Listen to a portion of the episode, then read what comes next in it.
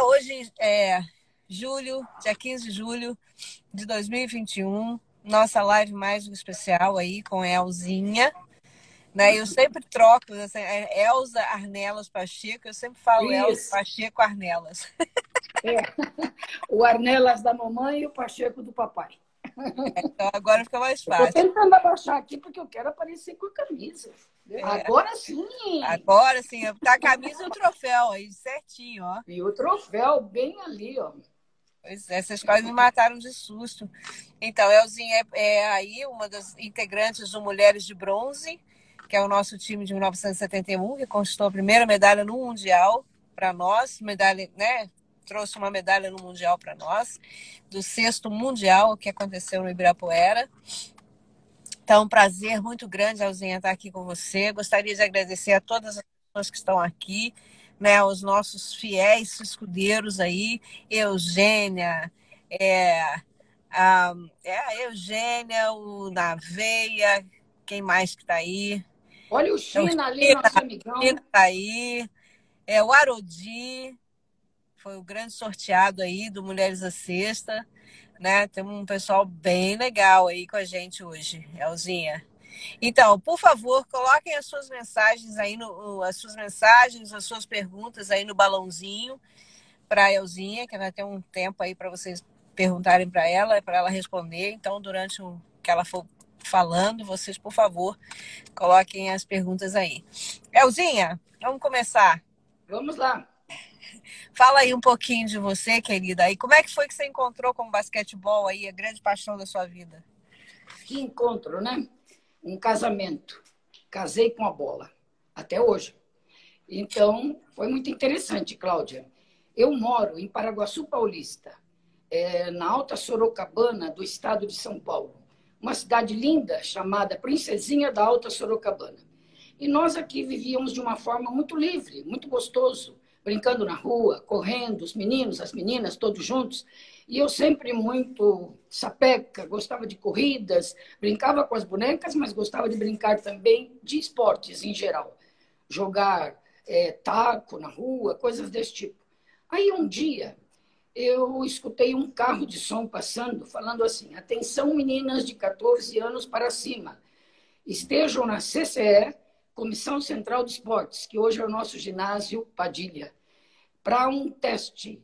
O Roberto Cação, meu grande amigo, estava preparando um teste para meninas. E eu, tinha, eu tenho duas irmãs mais velhas, a Célia Maria e a Elci. Os outros, da Marci, o Elinho, aquele, a Rose, vem depois. A segunda leva mais nova. E nós fomos as três para lá. A minha irmã mais velha, ela se correr já dá febre. Ela não tem nada a ver com esporte, não tem nada a ver com essas brincadeiras, mas a Elci sim. E as duas entraram na quadra e eu não pude entrar, porque eu tinha 10 para 11 anos. Uhum. Então fiquei na arquibancada chorando e olhando todo mundo ali fazendo o teste. A minha irmã mais velha, a Célia, quando jogou a bola para ela, ela já bateu o dedo e já doeu. E pediu para sair. E foi sentar lá perto de mim. Aí eu chorava como louca. E quando o técnico olhava, Cláudia, eu chorava um pouco mais forte. Mas fazia mais escândalo ainda, né? E a minha irmã foi lá e intercedeu. Falou, Roberto, eu não sei nada de esporte. A minha irmãzinha sabe. Deixa ela vir aqui. Deixa ela vir. E começou a insistir. Minha irmã mais velha é a nossa mana triarca. E ela nos defende. Então, o Roberto olhou e fez assim, venha, menina. E eu pulei uma arquibancada para a vida e para o mundo. E ali eu comecei a pegar a bola e querer mostrar tudo que eu sabia. E ele acabou me aceitando. E eu entrei para o time de Paraguaçu, bem novinha. Sim. Um time de ícones como Missai em memória, Emília em memória, Terezinha Cação em memória, e tanta gente, né? A Cação, a Elci, minha irmã, a Vera, né? E nós fomos começar a jogar. E eu fui para o meu primeiro Jogos Regionais. Muito interessante. Jogos regionais, jogos abertos, para nós era como um pan-americano no interior. Uma coisa linda isso. Surgiram grandes atletas disso, uma Olimpíada, né? Sim. E quando chegou lá, eu tinha que jogar tênis de campo também, com a Marilu. Marilu, tomara que você entre aí. Uma grande jogadora de tênis de campo. Eu ajudava. A mamãe fazia minha roupinha, porque sabe, Cláudia, nós éramos pobres e nem percebíamos, porque não nos faltava nada. Então a mamãe olhava bem as roupinhas chiques da Maria Esther Bueno e copiava. Uhum. E fazia uma roupinha linda para mim. E eu fui para os jogos, só que o basquete tinha um 12. Mas o tênis só eu e a Marilu. Então, de repente, coincide o jogo. Basquete e tênis de campo no mesmo horário. Ixi. Cláudia, eu já acordei com a roupa do basquete. Camisa amarela de Paraguaçu. E também dizia para todo mundo que minha perna estava mancando, doendo, acordou doendo e que só aguentava jogar basquete. Que tênis de campo não dava. E comecei, imagine, com 12 anos, minha teimosia, que não queria de jeito nenhum, porque eu ia para o basquete, né? Nisso, uhum. o diretor falou: olha, essa menina não vai jogar e nós vamos perder de WO, porque não vai ter ninguém no tênis de campo. E não. eu não queria ir de jeito nenhum. Aí nós estávamos concentrados numa escola, era assim que ficava, né? E Sim. tocou o telefone na secretaria. Naquele tempo não tinha WhatsApp, não tinha nada disso, nem celular. E mandaram me dizer que meu pai queria falar comigo. Ah, eu fui para lá exultante. Falei, nossa, o papai quer me dar parabéns, que eu estou aqui representando Paraguaçu, né? Uhum. Meu pai, jornalista, Hélio Silva Pacheco, que depois se tornou pastor. Mas, como jornalista, um homem cívico, aprendemos demais com o nosso avô, também jornalista, Mário Pacheco. Uhum. Nós temos uma família de jornalistas, a Marci também, minha irmã, né? Papai falou, filha, você hoje tem jogo de tênis de campo, né, por Paraguaçu. Falei, então, papai, mas eu tenho basquete também, no mesmo horário, então não vou no tênis. Aí ele disse assim, então, a sua mala tá fácil para você arrumar? Porque você vai voltar. Porque quando você representa uma cidade, você não é mais eu. Você é, representa um povo. Você está representando a cidade de Paraguaçu Paulista. Quando a cidade te convoca, você não escolhe o que fazer. Se a cidade te disser varre o chão, vai varrer o chão com o teu melhor. E a cidade hoje está dizendo para você, vá jogar tênis de campo. Então você escolha, vai jogar tênis de campo ou arruma mal e vem embora porque você não tem o direito de representar a nossa cidade. Uau! Eu desliguei o telefone chorando com a lição que eu aprendi do meu pai. E aí eu fui lá pedir perdão para os diretores e fui jogar tênis de campo. Ganha era muito boa, saí correndo para um jogo que era fácil de basquete. Paraguaçu ia ganhar fácil. E aí eu sentei no banco. Uhum. E o jornalista da época, Nísio Canola, ele fez uma reportagem assim: o dia em que a craque sentou no banco. O Não. banco me ensinou mais do que a vida. Uhum. Depois eu fui fazer uma preliminar em Assis, que o 15, o grande 15 de Prescaba, de Vlamir, Pecente, Valdemar Blatskauskas, era o nosso Globetrotters da época. Uhum. Veio jogar em Assis. E eu fui fazer a preliminar. E os meninos me viram, conversaram com o técnico do basquete feminino, do 15 de Piracicaba. O papai recebeu uhum. um telefonema e eu fui para Piracicaba aos 13 para 14 anos. Foi assim que... meu encontro com o basquete. E assim você chega em Piracicaba. Quando você vai para Piracicaba, você tem 13, 14 anos. É muito jovem. 13. Eu sei que isso muito. não está nas perguntas que eu te mandei, mas assim, é, o que, que você sentiu sair de Paraguaçu, ir para Piracicaba, que era uma cidade, é uma cidade maior, é diferente, né? Seus amigos estavam em Paraguaçu, colegas de time. Como é que foi isso, jogar em Piracicaba? Primeiro, a gente arrumou uma malinha com pouquíssimas coisas dentro da mala para mim e para minha irmã que foi comigo. Uhum. E eu não dormi nem a noite de alegria do que ia acontecer com a minha vida. Acho que eu não tinha noção da uhum. mudança. Eu, não, eu só sabia que eu estava tendo uma grande oportunidade. E as meninas, as grandes meninas do basquete, o celeiro era o 15 de novembro. Sim. E lá eu encontraria Maria Helena, lá eu encontraria Heleninha, Zilá, Delci, e muitas outras. Uhum. E, e, como que foi queria... a chegada em Piracicaba? Me conta aí, como é que foi que as meninas... Cheguei de trem, cheguei de trem em Tietê, uhum. descemos, o colega massagista, num carro daqueles parecendo aqueles carros do poderoso chefão, preto, foi nos buscar uhum. e eu entrei dentro da cidade. Quando nós entramos na cidade de Piracicaba, que aqui em Paraguaçu, hoje tem um prédio, eu não entendi aquele monte de prédio. Eu não conseguia é, ficar sem, com a cabeça, eu fiquei com a cabeça para fora do carro, olhando tudo. Uhum. E daí fomos para uma casa de família da mãe da Zilá, uhum. que iria nos receber, e fui conhecer o Colégio Piracicabano, que foram as únicas exigências do papai e da mamãe. Que eu morasse numa casa de família e que eu e minha irmã estudássemos no Piracicabano, que era a continuidade do Colégio Paraguaçu, aqui da mesma linha. E Sim. no outro dia, eu fui conhecer a quadra, as meninas e o basquete. Uhum. Minha perna tremia muito. Eu achava que eu não ia conseguir entrar na quadra, de tanto que minha perna tremia quando eu via aquelas meninas. Porque não tinha televisão, eu não as conhecia pessoalmente, não é? E ali eu entrei, encontrei a Heleninha. Ela me cumprimentou de uma forma muito carinhosa. Ela era alguns anos mais velha do que eu, mas era moça. Eu era uma menina, ela era uma moça. Uhum. E ela disse assim para mim: Você quer saber os segredos do basquete? Eu falei: Todos.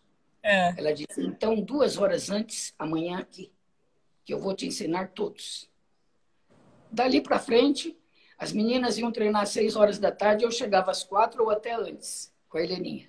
E ela me ensinou todos os segredos do basquete.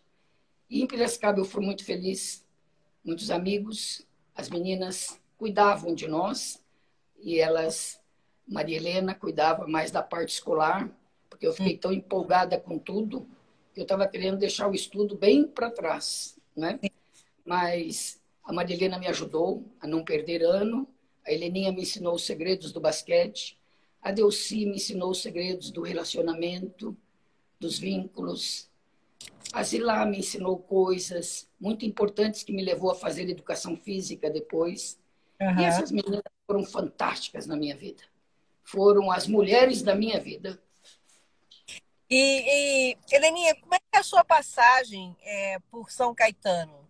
Porque, olha, tem um povo aí na live que são fãs da Simone, assim, muito fãs mesmo, entendeu? e eles acompanham. Mas... Ó, já gostei de uma coisa. Olha, olha depois, o ato falho. Depois, depois você... que eu tinha mandado as perguntas para você, né? É.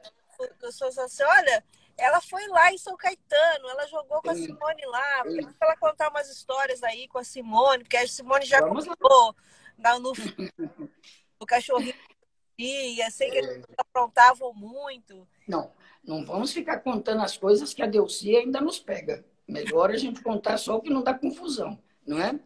Cláudia, olha que ato falho lindo. Eu me identifico muito com a Heleninha. E você acabou de me chamar de Heleninha. Oh. É uma honra. Nossa. É uma honra. Não, não quero que você se desculpe. A Heleninha é um ícone para mim. Um ícone.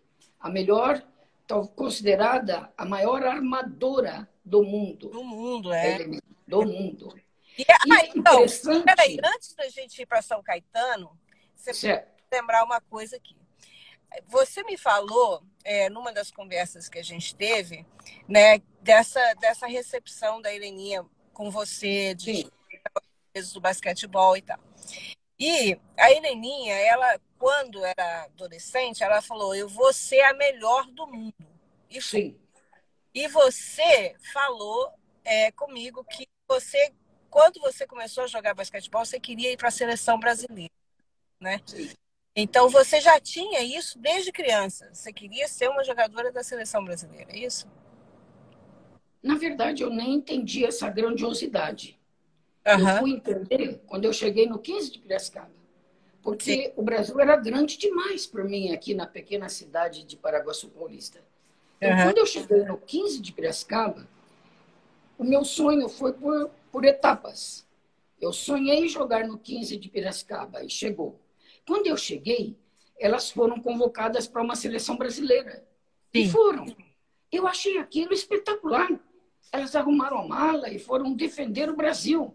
Aí eu falei, eu quero isso para mim também. Uhum. E como eu tenho, eu tenho um amor muito grande pelo Brasil, eu sou educadora, sou muito cívica, todos me conhecem, né? Eu é. sou de amar o hino nacional, das nossas cores, amo, torço e oro pelo nosso Brasil sempre. Então, quando eu as vi indo, Falei, eu vou na próxima. Na próxima eu vou. Uhum. Na próxima eu vou estar junto com a Mariana e Leninha. E na próxima, graças a Deus, tinha um lugar no carro delas e eu entrei e fui para o Rio de Janeiro, para uma concentração no Rio de Janeiro. E quando que foi isso? Foi antes de 67, de Winnipeg, Canadá. Dois anos antes. Era um sul-americano que acabou não vingando por causa de uma confusão de guerra civil, parece que no Chile. E acabou não tendo sul-americano, nós fizemos os treinamentos e depois fomos dispensadas. E a minha convocação, que eu fiquei mesmo, foi 67, no, em Winnipeg, o Pan-Americano de Winnipeg, no Canadá. Canadá, tá certo. Então, agora o povo está pedindo aí para você contar lá de São Caetano. Como é que foi que você conheceu? São Caetano. É. São Caetano entra a Norminha, que eu gosto de chamar melhor do mundo. Norminha uhum. também foi uma coisa espetacular jogando basquete na nossa época, né? E a Norminha tinha uma coisa linda. Além dela jogar muito, muito, a Norminha era uma expressão. Ela queria sempre ajudar a todos e ela queria nos ajudar. Ela nos ajudava com faculdades e foi ela que praticamente nos ajudou com a formação do time de São Caetano. Porque ela soube, ela estava no Flamengo, ela soube que São Caetano do Sul, o prefeito, o diretor de esportes da época, queria montar uma equipe feminina. Então ela conversou com a Marlene José Bento, nossa grande Marlene em memória, nossa capitã, do Botafogo. Ela e a Delci, do Flamengo. Então, três. Comigo, quatro, que ela queria alguém bem mais nova. Então, ela me convidou, estava lá no 15 de Piracicaba. Fomos às quatro para São Caetano. Nos encontramos, alugaram um apartamento para nós, alimentação. Naquele tempo não tinha ganhos, né? Uhum. E aí olhamos uma para outra e falamos: bom, e agora? Somos quatro. Basquete tem que ter pelo menos cinco, senão não vamos poder jogar. Passou um pouquinho, não, vamos descobrir assim algumas equipes iniciantes para entrar conosco, para formar a equipe. Aí a Norminha chegou falando: gente, Delci, você lembra daquela baiana que nós vimos jogando num brasileiro, chamado Simone, me parece? Eu soube que o senhor Otto, pai dela, dona Letícia, vieram morar em São Caetano do Sul. E ela está morando aqui. Então ela pode ser nossa quinta. Aí a Eudelci falou, nossa, ela, e ela tem futuro e altura. Então vamos procurar. Saímos num carro da Norminha, que era o único carro que tínhamos. Tudo a gente entrava dentro do carro da Norminha. E saímos procurar. Aí chegamos na casa. Eu novinha, muito brincalhona, meio bagunceira. A Marlene virou para mim e falou assim, Elzinha, eles vão nos convidar para entrar, você fique calada, só prestando atenção no que nós vamos conversar. Não faça graça, porque você tem a idade dela. Eu e a Simone temos a mesma idade. Então, as duas novinhas. Entramos na sala, o senhor Otto nos recebeu com uma cara de bravo. Dona Letícia com a Simone escondida atrás dela. Parecia um varapau, magrinha e escondida atrás da mãe, nos olhando assim. Aí as meninas conversaram, que foram lá para convidar a Simone para jogar basquete. O senhor Otto disse: Ah, não vai dar. Ela, ela veio para cá para estudar. Essa menina, ela já é assim, uma cabeça que fica sempre com a cabeça nas estrelas. Toca violão, fica olhando para cima. Fica só pensando e tocando violão e sonhando. Agora ainda vai jogar basquete? Aí que ela não vai estudar mesmo. Aí a Norminha virou e falou assim: Não, eu sou formada e nós vamos tomar conta dela. Ela vai estudar sim. Ela vai morar aqui na sua casa, vai treinar conosco, vai estudar junto, não é? E aí eu virei e falei assim: Ei, ela vai ser minha companheira, nós duas vamos estudar junto. Ele olhou bem para mim e falou assim: e é isso que eu estou de olho em você. Você tem uma cara de quem apronta. E vai minha filha juntar vocês duas para fazer bagunça. Pois sabe que aquilo foi uma profecia? Eu e a Simone nos tornamos grandes amigas e só aprontávamos. Só aprontávamos. Um dia a Marlene foi viajar, nós pegamos o carro dela escondido. Saímos passear em São Paulo inteiro, Rua Augusta, para cá, para lá. E aí acabou batendo o carro da Marlene.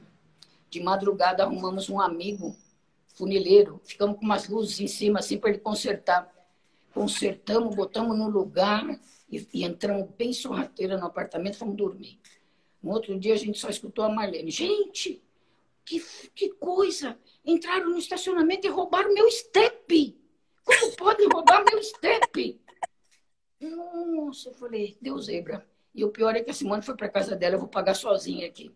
Porque, é lógico, ele tirou o step e esqueceu de pôr de volta. Uhum. Aí eu liguei para Simone, ela falou, vamos resolver isso.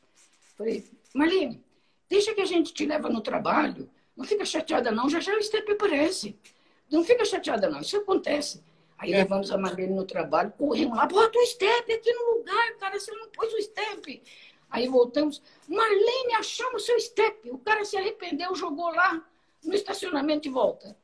A Marlene, que sabia muito bem quem éramos nós, né, falou assim: eu dou cinco minutos para vocês falarem a verdade, porque se não falar a verdade, a coisa vai pegar para o lado das duas.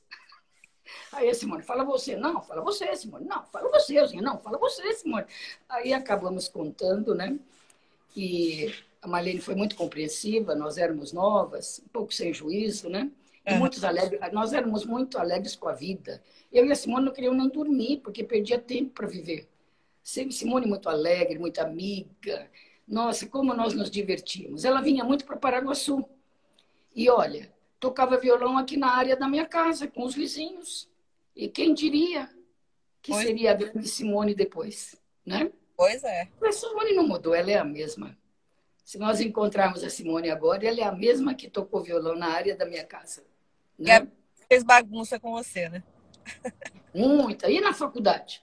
Que nós, cinco horas da manhã, acordávamos para ir para a faculdade, todo mundo dentro de uma Kombi. E Simone não queria acordar, atrasava, a Marlene ficava brava, ela falava, não, eu não quero perder a primeira aula, pelo menos a primeira aula. Não, não vai perder nem primeira aula, nem nenhuma. Deus se botava a gente para frente, né? E fizemos uma faculdade todas juntas, na época em que Santos abriu a faculdade de Educação Física. Então, a Norminha arrumou para nós uma bolsa. Então, Marlene, Nilza, Laís, eu, Simone, Delci, Angelina, fizemos todos faculdade lá. E junto com Pelé, Leivinha, não é? Uhum. Então foi muito gostoso, uma época de muita amizade, muito aprendemos a, a gostar de estudar, não é? Foi muito bom. E essa Kombi tem história, essa Kombi carregou até o Pelé? Tem. Quando é. a Simone canta as estradas, a Estrada de Santos, né? Uhum. Uma vez eu lembro num show dela que ela cantou e depois fez um movimento com a mão, assim como se estivesse arremessando, né, na cesta, uhum. homenageando a nós, lembrando, né? de tantas coisas boas que vivemos juntos. É, Simone é... é fantástica, Simone é família, a Simone é solidária, a Simone é amiga. Ela, nós somos um longe perto. Ela, nós temos um tipo de vida agora, ela tem outro tipo de vida. Um, dia ela disse para mim: Eu não mudei nada, só que agora eu trabalho à noite e durmo de dia. Bacana isso, né? Muito bacana, muito bacana. É. Vocês é muito legal, né? E, assim, o que eu penso é que vocês, vocês me mandaram, né, essa homenagem, o troféu e a caixa, como, né, mulheres assim e tal. Mas eu digo para você sempre, né, que o maior presente foi ter reaproximado vocês.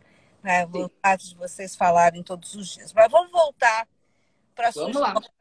história muito interessante. É, você foi para a seleção bastante jovem, né? E com mulheres que eram aí consideradas né, as, as melhores do mundo. E, e como foi isso para a sua formação? O que, que o basquete te ensinou? Interessante isso. Lá fui eu para Winnipeg, Canadá.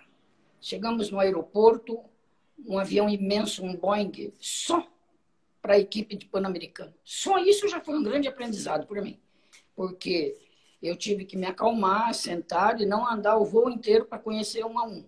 E nós chegamos na Vila Pan-Americana, uma vila muito bonita em Winnipeg. Os alojamentos éramos as 12 juntas. Naquela época não tinha essa coisa de ficar cada um num quarto. Nós ficávamos juntas, né? E nós, o Brasil, acabava que não era tão conhecido. Então, Cuba, Canadá, Estados Unidos eram considerados grandes equipes. E os Estados Unidos, imbatível. Uhum. E nós chegamos ali, eu com 16 anos, para fazer 17 ainda, numa seleção de ícones e aprendendo com elas. Então, eu me lembro até hoje que nós tivemos um encontro das 12 no quarto, e liderados ali pela Marlene, pela Maria Helena, pela Heleninha, pela Delci, pela Nilza, pela Norminha, elas disseram: olha, ninguém está valorizando o Brasil. chego a perguntar para nós se Buenos Aires é a nossa capital. Então eu digo uma coisa: nós vamos jogar aqui inteirinhas, inteirinhas na quadra, 12 de uma vez. Quando uma errar, todas erraram. Quando uma acertar, todas acertaram. Não importa quem está jogando, nós seremos 12 sempre. E sendo 12, somos Brasil. E lá fomos nós, em 67. Foi tão lindo, Cláudia, os nossos jogos, que quando nós chegamos para disputar a final com os Estados Unidos, eu parei no meio da quadra e fiquei olhando aquelas americanas com aqueles tênis maravilhosos, aquelas roupas maravilhosas que eu nunca tinha visto, e fiquei boca aberta. E aí um dos técnicos pôs a mão no meu ombro e falou: Elzinha, por que você olha para o que não é nosso? Olha para o que é teu. Uhum. Teu é o Brasil. E nós vamos ganhar esse jogo. Eu fiquei com lágrimas nos olhos. E eu olhei para ele e falei assim: hoje nós vamos defender o Brasil como nunca. Eu jogava pouco, porque eu ainda era muito novinha. Mas uhum. o pouco que eu jogava era muito para mim. Nós ganhamos, trouxemos ouro para o Brasil, em 67. Outro dia eu escutei alguém falando, faz muito tempo, faz 30, faz 40 anos, que o basquete feminino traz grandes títulos para o Brasil. Não, não faz 30, não faz 40, faz muito mais. Nós uhum. trouxemos uhum. ouro em 67. Faça umas contas, pessoal que está aqui. Nós trouxemos o bronze, somos chamadas mulheres de bronze em 71, faz 50 anos. Então, uhum. Então faz muito tempo que as mulheres do basquetebol feminino trazem grandes títulos para o Brasil. Foi um grande ensinamento para mim, Winnipeg, Canadá. Foi um grande ensinamento a viagem, foi um grande ensinamento o entrosamento de vários esportes. E eu tenho uma coisa muito interessante para contar. Uhum. No, no, desfile, é, tinha o nosso uniforme, uniforme de gala do desfile. Uma sainha cinza, um blusão tipo uma jaqueta é, azul, uma blusa branca por baixo e um sapato branco. Era muito chique, tinha bolsa e tudo. E Sim. todas receberam os uniformes na Vila Pan-Americana para se preparar, se arrumar e entrar no ônibus. E nada do meu uniforme. Meu uniforme extraviou. Eu não tinha uniforme. E imagine, eu queria desfilar. Queria desfilar de qualquer maneira, porque eu, meu primeiro Pan-Americano eu queria botar aquela roupa. E aí alguém disse, ó, Maristé Bueno não vai desfilar, porque ela tem jogo de tênis de campo. Falei, então me dá a roupa da Maristé Bueno aí, que eu vou colocar. E coloquei, muito maior do que, do que para mim. E fomos para lá. E o sapato era grande. E eu era a última do pelotão feminino e o Emil Rached atrás era o primeiro do pelotão masculino. E disseram para nós, quando vocês passarem pelo Príncipe, Inglaterra, né, Canadá, vocês olhem para a direita e não deixem de olhar até terminar o pavilhão. Sim. Depois pode olhar para frente novamente. Então, quando eu estava olhando para a direita, desfilando, o meu sapato atolou na pista que era a pista de saibro, de oh. atletismo. E uhum. ficou. Eu fui com um pezinho e um penão. E eu gritei só, Emil, pega meu sapato. E o Emil pegou. E pegou assim de ladinho, escondeu e foi também desfilando. E quando a gente chegou no campo do meio, que fica todo mundo junto, e ali, ali fica um pouquinho de bagunça, né? Uhum. Os meninos começaram a jogar o sapato um pro outro, um pro outro, um pro outro, e eu não conseguia pegar o sapato. Conclusão, uhum. o sapato sumiu. O sapato da Maristé Bueno sumiu. E eu fui, fui embora com um pé calçado, um pé descalçado. O que deu, eu não sei. Se ela pediu a roupa, se não pediu, eu só sei que sumiu um sapato. E isso daí ficou para a história. Eu acho que eu não contou essa história sua aí. Na, na, foi, acho que foi a Norminha que contou, não, não me lembro o que foi, mas. É, A Norminha gosta de contar essas coisas. É, história. Mas é então, me ensinou muita coisa, Cláudia. E aí, depois de Winnipeg, você vai para a seleção brasileira e, e disputa 1971. E o que, que foi esse Ibirapuera lotado para sua cabeça? Como é que foram esses treinos? Porque é a primeira vez que a seleção ganha um lugar para treinar, né? Vocês são mantidas em, no Quintandinha, depois vocês vão para um hotel no Rio de Janeiro, né? É a primeira vez que se tem assim um alto nível de cuidado com vocês, né? Realmente foi uma grande experiência para nós e treinamos quatro meses bastante, treinamos bastante.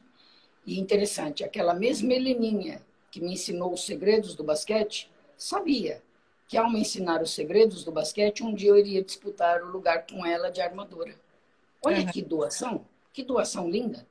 E nós viemos para cá, no Hotel São Paulo. Estava já os treinamentos já estavam chegando na fase do Ibirapuera, viemos para cá. Foi a primeira vez que tivemos televisão. O Brasil estava louco para ver alguém, disputar, alguém defender o Brasil. Porque em 70 tinha sido a grande Copa do México, de Pelé, Rivelino, Companhia Limitada. O Brasil estava todo vestido de verde e amarelo, querendo gritar Brasil na sua pátria. Então, trouxeram para cá o Mundial, sediaram o Mundial. E nós ficamos no hotel e não tínhamos noção da repercussão que a coisa estava tendo, porque ficamos ilhadas lá quatro meses no Quitandinha. Quando nós saímos para jogar contra a França, era o primeiro jogo, chegamos no embaixo no hotel, era muita gente no saguão, um ônibus imenso nos esperando e a gente já vestida para o jogo e tinham batedores na frente. E nós ficamos procurando quem era a personalidade que estava ali, que tinha até batedores para levar. E de repente os batedores eram para nós. A emoção já começou ali. Foi para nós fantástico uhum. ir pela 23 de maio com os batedores na frente. Eu achei aquilo maravilhoso. E nós não podíamos nem fazer selfie, porque não tinha celular para nós ficarmos postando. Né? Quando entramos, entramos no Ibirapuera, a emoção foi tão grande que, ao invés da gente entrar pelo portão que dava direto para o vestiário, alguma coisa deu errada, que nós entramos ao contrário. Uhum. Então, quando nós entramos, nós tínhamos que dar a volta por baixo da quadra, na lateral, para chegar ao vestiário. Sim. O Ibirapuera super lotado. E nós ali andando com a nossa roupa do Brasil, uhum. uma atrás da outra, e eles gritando Brasil sem parar. Eu não consigo contar. Porque essa foi a maior emoção que nós tivemos. É. O Brasil inteiro jogou conosco. O é. Brasil inteiro. Nós chegamos no vestiário, Cláudia, todo mundo chorando, como eu choro agora. Uhum. Foi lindo, foi muito lindo. Foi nesse campeonato que eu torci o meu pé na véspera. Uhum. E eu estava sendo cotada para entrar de titular, que eu era um pouco mais nova que todas as outras, meu jogo era um pouco mais rápido. Então, para alguns jogos, seria a Heleninha, para outros eu, alguns até a Laís também.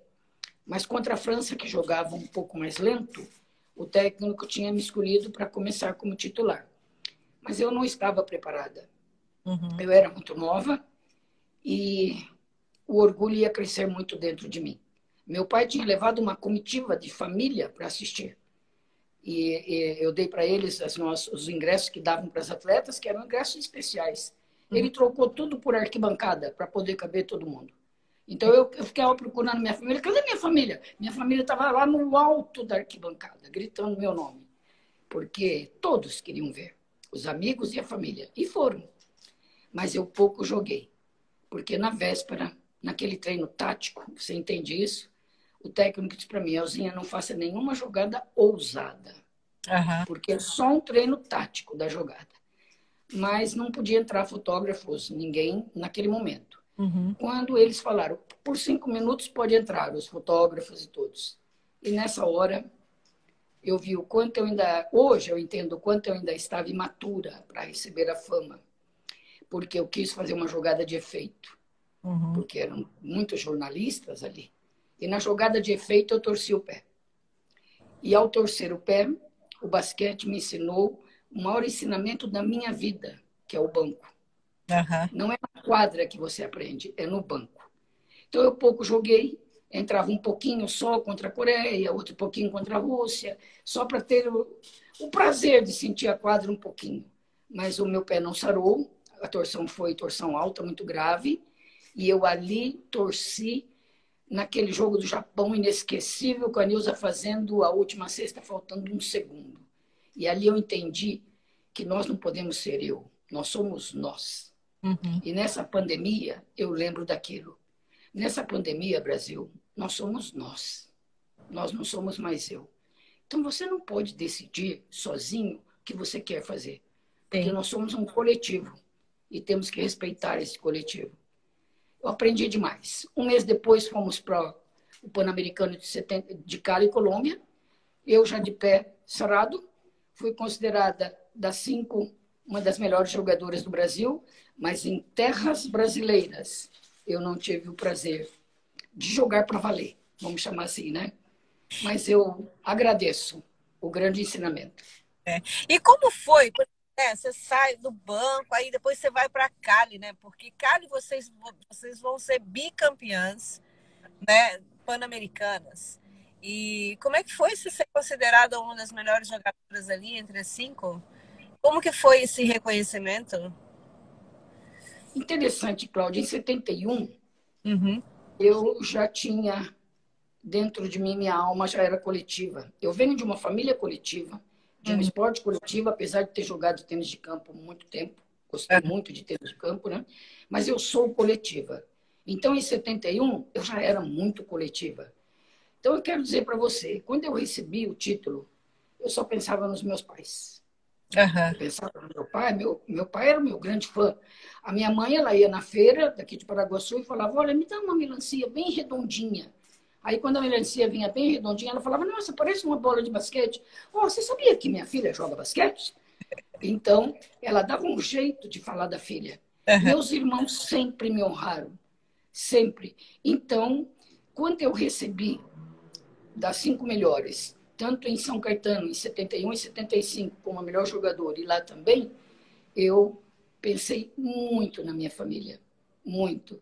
Então, foi um título que eu dediquei a eles, à minha família, ao é. Brasil, a oportunidade. Então, eu tive muita gratidão.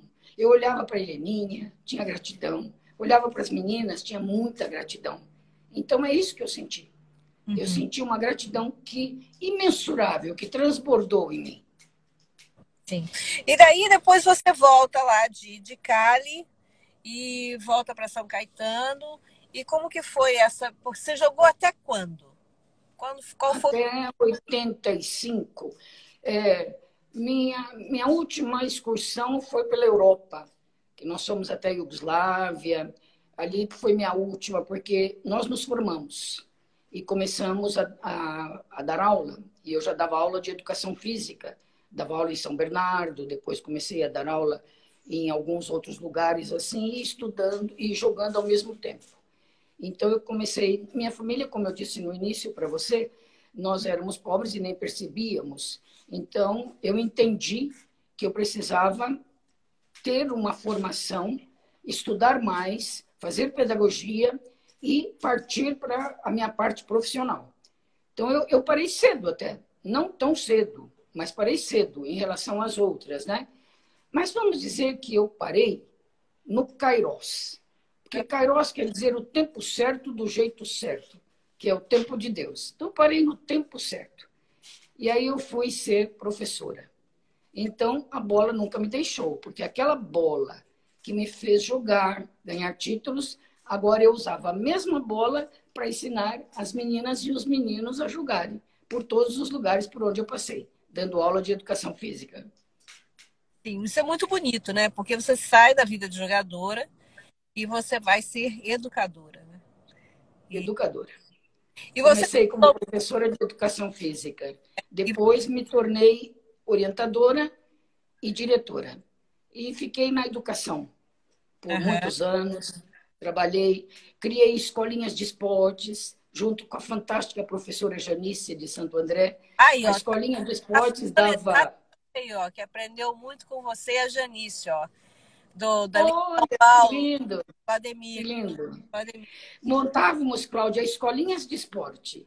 Que nós bolamos que era no, depois do período, onde todos tinham oportunidade de ter iniciação com o esporte. Porque eu aprendi muito de que eu deveria investir tudo que o basquete me deu em formação, em oportunizar. Eu nunca fui para o esporte de elite, como foi a Laís, como foi a Maria Helena, como foi a Heleninha, né? a Ariusa hoje. Eu sempre fiquei na iniciação. E como professora, como educadora. Não é? Era isso que eu gostava. A minha maior felicidade era poder ver uma criança encontrar em algum dos esportes a sua felicidade sua habilidade. Uhum. Então, eu fiquei sempre nisso, sempre trabalhando e me tornei diretora. do Colégio Estoco de Santo André, inesquecível Colégio Estoco. Eu chamo todos os meus alunos de sempre alunos. Hoje eles já têm filhos que são meus netos. E muitos foram jogar basquete, foram fazer educação física por inspiração, não é? Então eu fico muito feliz por isso. É, diz aqui, ó, sortudos aqueles que tiveram a oportunidade de trabalhar no Estoco, com Elzinha e Janice. Que lindo, né? é, o trabalho é muito bonito, né? Mas aqui, Elzinha, agora vamos é, pegar aí a sua análise, né, do, do nosso basquete. Sim. Passou aí por um, um período bem difícil, né? Sem títulos e tal. É, como que você vê o, o, porque você vem dessa geração que é de, de ouro, prata e bronze, né? E você viu crescer outra, uma outra geração que foi super, é, teve muito sucesso até o ano de 2006. E depois a gente ficou aí um pouco de tempo, um, né, um vazio assim, né? Bem grande no basquete e como que você analisa esse processo e como que você vê o futuro aí com essa nova gestão da CBB? Falo da nova gestão já. Você pode Eu falar do que... Chego na nova gestão, né? Porque a minha seleção antecedeu, né? A seleção que veio Hortência, Paula e todas aquelas meninas, uma geração de ouro, né? Eu era de São Caetano, a Hortência também. E a Hortência, menininha, magrinha, a Marlene falou, viu ela fazendo atletismo, falou, chamar essa menina para vir jogar basquete. Vai lá, Elzinha, chama ela para vir aqui. Né? E ela foi. E eu digo que depois que ela pulou a cerquinha, entrou na quadra, nós fomos parar tudo no banco. Porque fantástica, fantástica. Eu armava, ainda joguei um pouquinho com a Hortência, pouquinho, alguns jogos, né? Eu dizia, ficou fácil. Jogada um, da Portência está de longe. Jogada dois, da Portência entrar. Fantástica. E aí ela não ficou muito, porque logo já apareceu, o, o basquete já começou a ser patrocinado, né? E ela já recebeu a primeira chamada dela e nós a abençoamos muito, ficamos muito felizes por ela. E ali a gente já estava, eu também já estava parando de jogar, né? E acompanhei essa seleção com muito carinho, muito carinho. A Paula, com muito carinho, que ela é aqui da minha região, né? E eu tenho pela Paula uma identificação muito grande, né? A médica Paula. Hum. Gosto demais da Paula. A Paula, ela tem algo dentro dela muito especial. Ela é médica mesmo, né? Ela é, ela é médica jogando, é médica como mulher, é médica como pessoa e será médica como empreendedora da CBB. É. Não é verdade? É uma... Então, se você, você disser o que vocês viram, nós vimos o basquete feminino ser deixado para trás, nós vimos não ter investimento, poucas meninas jogando, aí, consequentemente, não, o, é, não tem continuidade, não tinha a base. Nós vimos uma Laís Helena lutando como louca no ABC para que se tivesse atletas. Vimos uma Maria Helena, Heleninha, fantásticas como técnicas, né? E, e, e o que nós vimos? Nós vimos depois a seleção ser campeã mundial. Isso foi fenomenal espetacular. Exato. Coisa mais linda. E o basquete feminino honrou, honrou. Honrou as mulheres, honrou o basquete, honrou o Brasil e nós nos sentimos honradas com elas. Porque, na verdade, eu nunca saí da quadra, porque a gente assiste o jogo, parece que eu estou lá dentro, não é verdade? Exato. Então é como se o basquete feminino que você escreveu lá desde de 1892 Desde 1892 está todo mundo na quadra, todo mundo jogando. A continuidade, o legado, é um legado muito grande. Mas eu sempre torci para que a Paula pudesse entrar como dirigente, ser dirigente e ser uma empreendedora do basquete feminino. Então agora eu estou muito feliz. Estou muito feliz, porque eu tenho absoluta certeza. A Paula tem muita visão. Ela tem visão, ela é humana e ela, ela sabe como conduzir. Eu acredito muito de que nós vamos ter uma restauração, nós vamos ter uma recuperação. Eu senti pelas meninas, mas a gente tem que pensar assim. Não era minha hora, por exemplo, de em 71 aparecer no Brasil.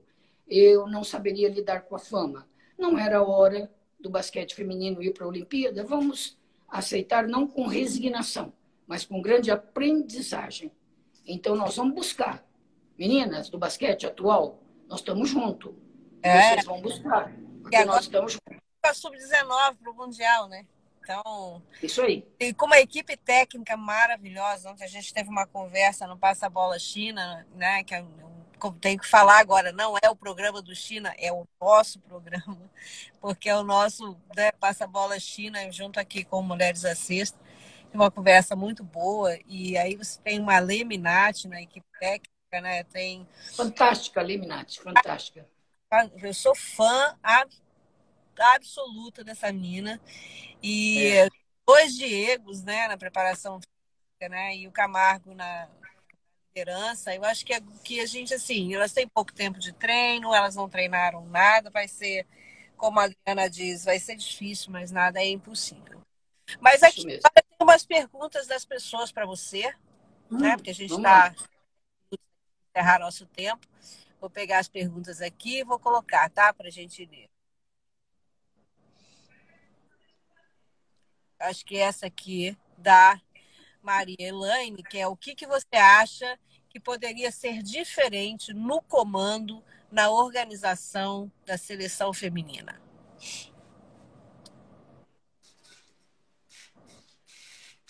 Como que é o nome dessa daí que me botou numa sinuca?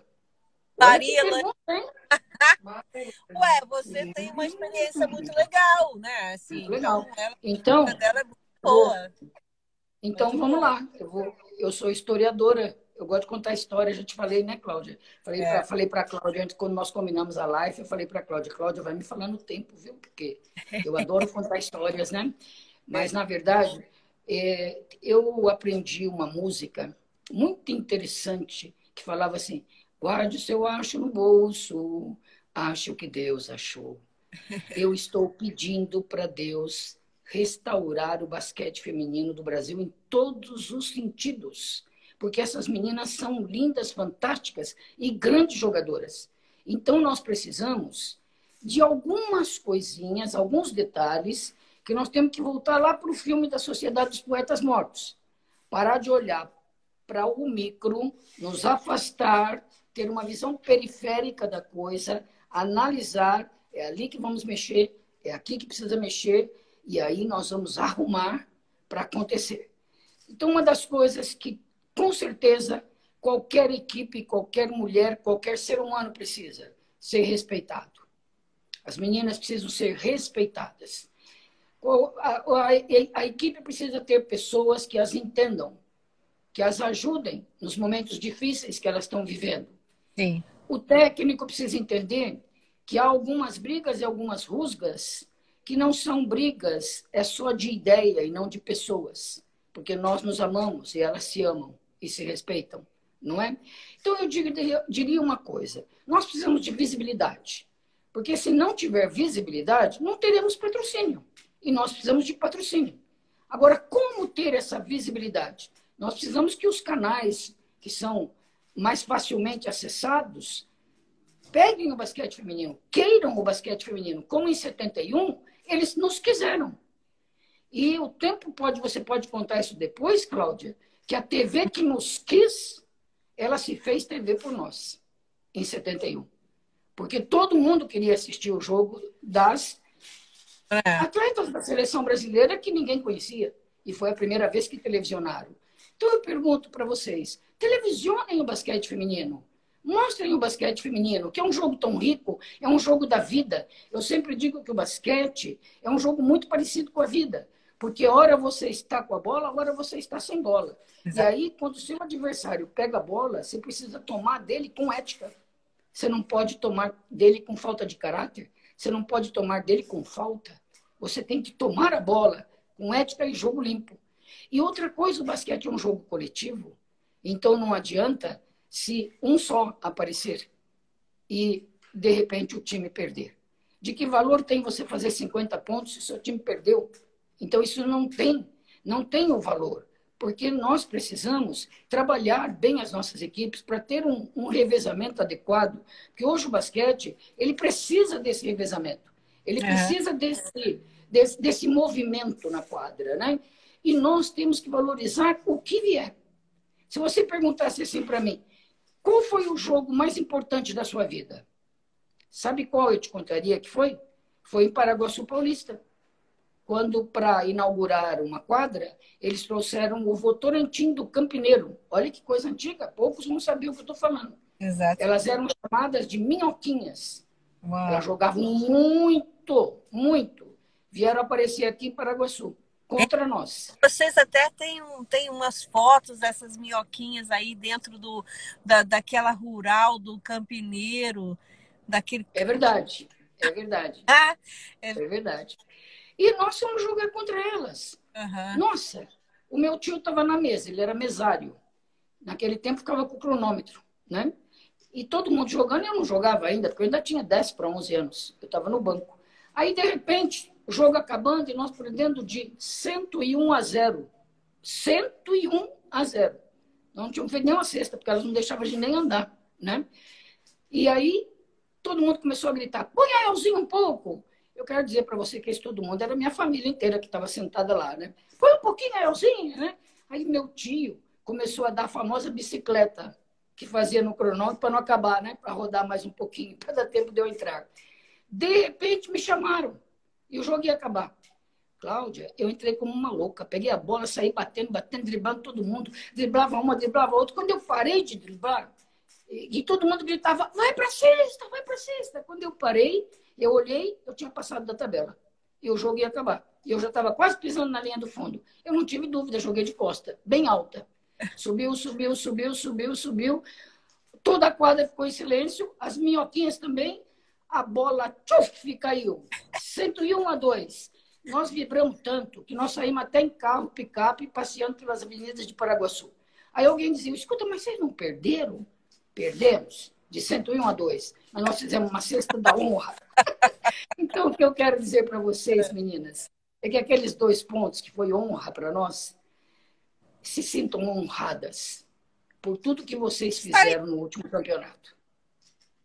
Se sintam honradas. Tem uma outra pergunta aqui, ó, Elzinha, que é da doutora Godoy. Em que momento. Ah, doutora Cleide Godoy? É.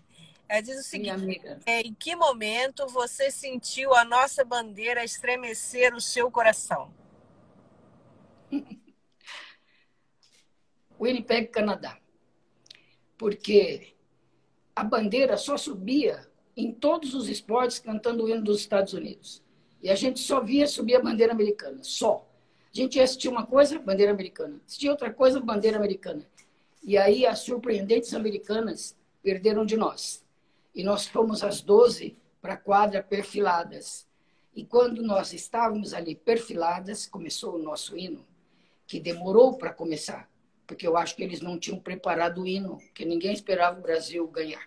Uhum. Então, acho que eles devem ter ido buscar, sei lá onde, esse hino. Demorou para acontecer a premiação.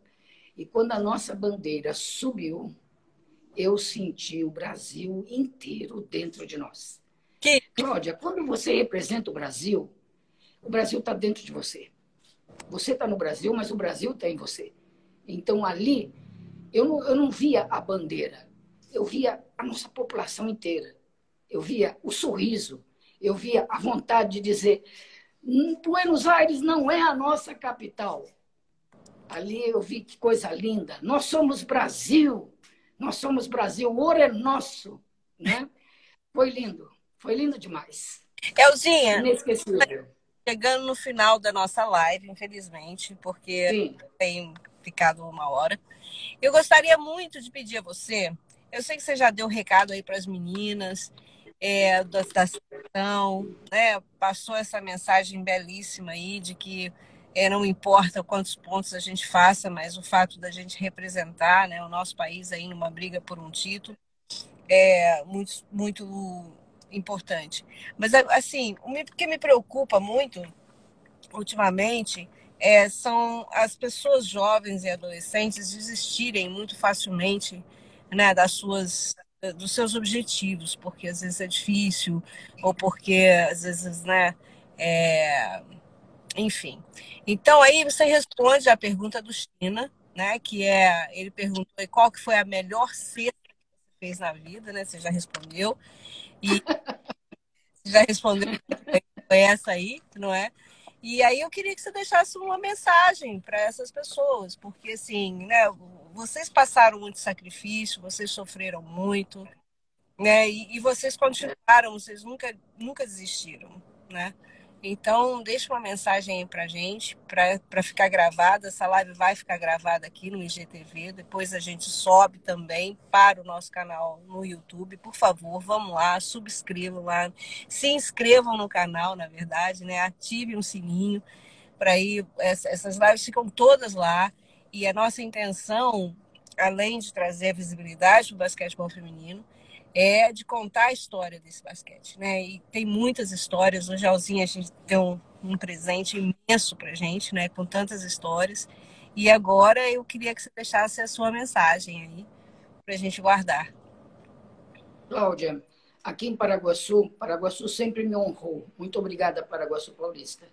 E aqui tem uma quadra que há muito tempo fizeram com o meu nome, eu até te contei já isso, chama Quadra Elzinha, não é? E tem uma escola de educação infantil que faz aula lá de educação física, na Quadrelzinha. Sim. E quando o percurso da tocha passou por Paraguaçu, que eu fui honrada como uma das condutoras, antes da tocha vir, é, nós começamos a fazer um trabalho junto com o Departamento de Esportes e a ONG Juntos Paraguaçu, rodando todas as escolas. Eu ia em todas as escolas com uma tocha emprestada, que ainda não era oficial, que até a Globo andou emprestando para a gente, né? e falar sobre o fogo olímpico, sobre o percurso da tocha. E quando eu cheguei nessa escola, eu comecei a conversar, falava um pouquinho de basquete, contava que eu jogava, as carinhas de admiração, né? Nossa, essa pequenininha gorduchinha jogou, não é? Muito interessante isso. Aí eles iam gostando das histórias e quando eu terminei de falar tudo, um pequenininho saiu correndo e me abraçou. E eu disse para ele: Que lindo. Ele falou: Mas eu te amo, Elzinha. Quatro anos. Falei: Mas eu também te amo. Ele falou: Mas você não sabe por que eu te amo? Falei: Por quê? Porque você é gente e você não é quadra. Ele fazia educação física na quadra Elzinha. E ele não sabia que Elzinha era uma jogadora. Então, eu sou gente. Meninas, Onde vocês morarem, as meninas do basquete feminino de hoje, da seleção e dos clubes, visitem as escolas. Visitem as escolas das crianças e dos jovens e contem suas histórias. Levem tocha, levem bola, levem um troféu, leva aquele que significou mais para você, mas leva você. Uhum. E contem as suas histórias.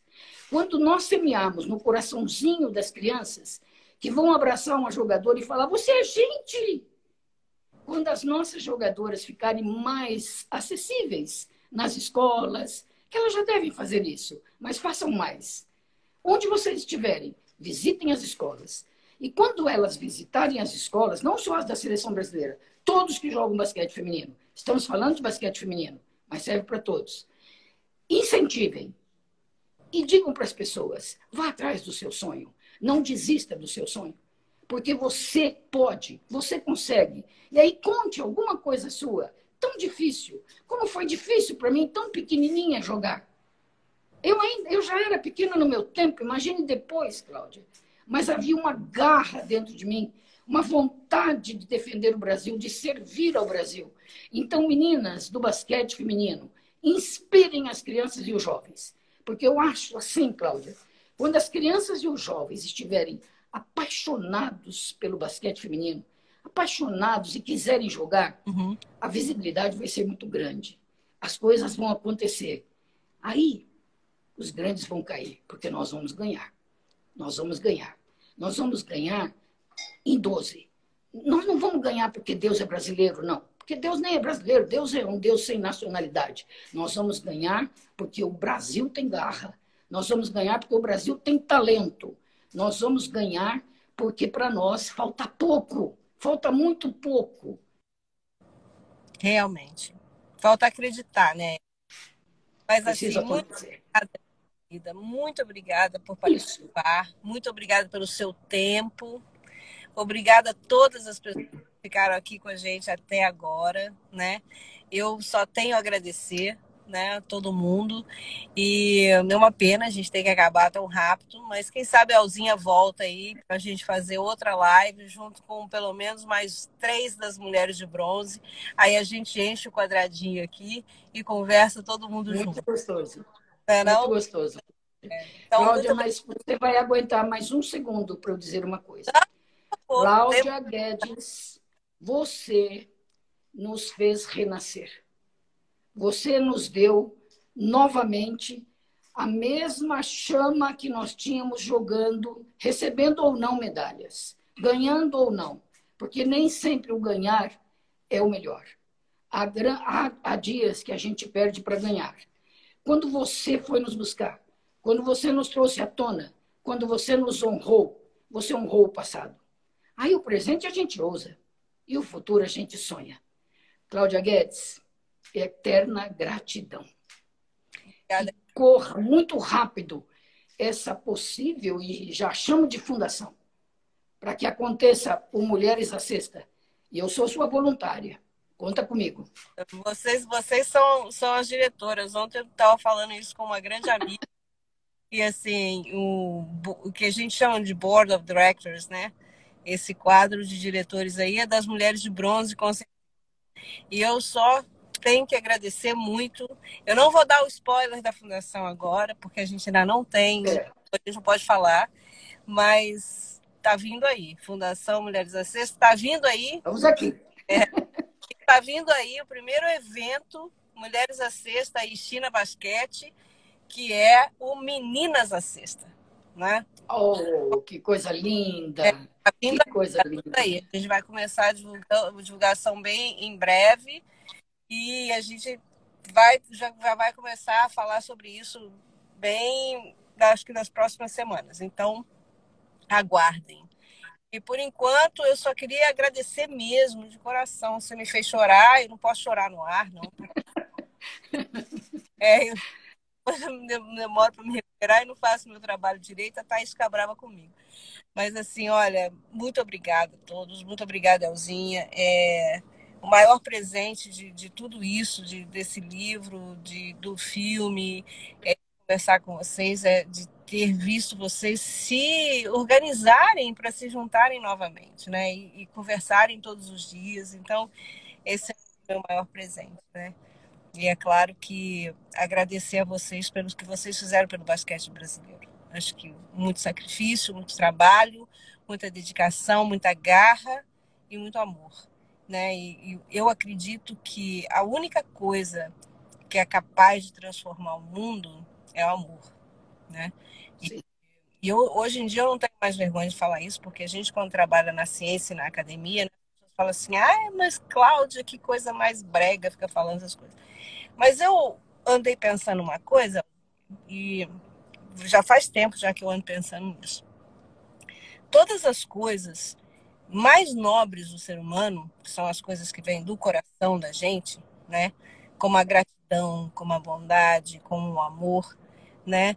É, algumas pessoas elas têm a tendência de colocar isso como fora de moda, como uma coisa que é jargão, como uma coisa aí, como uma banalização daquilo que é nobre, né? E com isso a gente vai perdendo a humanidade, né? E então, assim, hoje em dia eu falo muito, falo muito de amor, falo muito de gratidão, falo muito de integridade, né? E, e de uma coisa que é de ser verdade, né? E de, de não ter agenda, sabe? Acho que Mulheres à Sexta é um, é um movimento devagarzinho, né? Vai tomar uma forma hoje, assim, em breve, né? De, de uma entidade que vai ajudar outras pessoas mas não porque é uma é uma uma iniciativa individual, né? Eu nunca fiz Mulheres à Sexta, o um livro, o filme, é, entrevistar vocês, fazer live, fazer site e redes sociais por minha causa, né?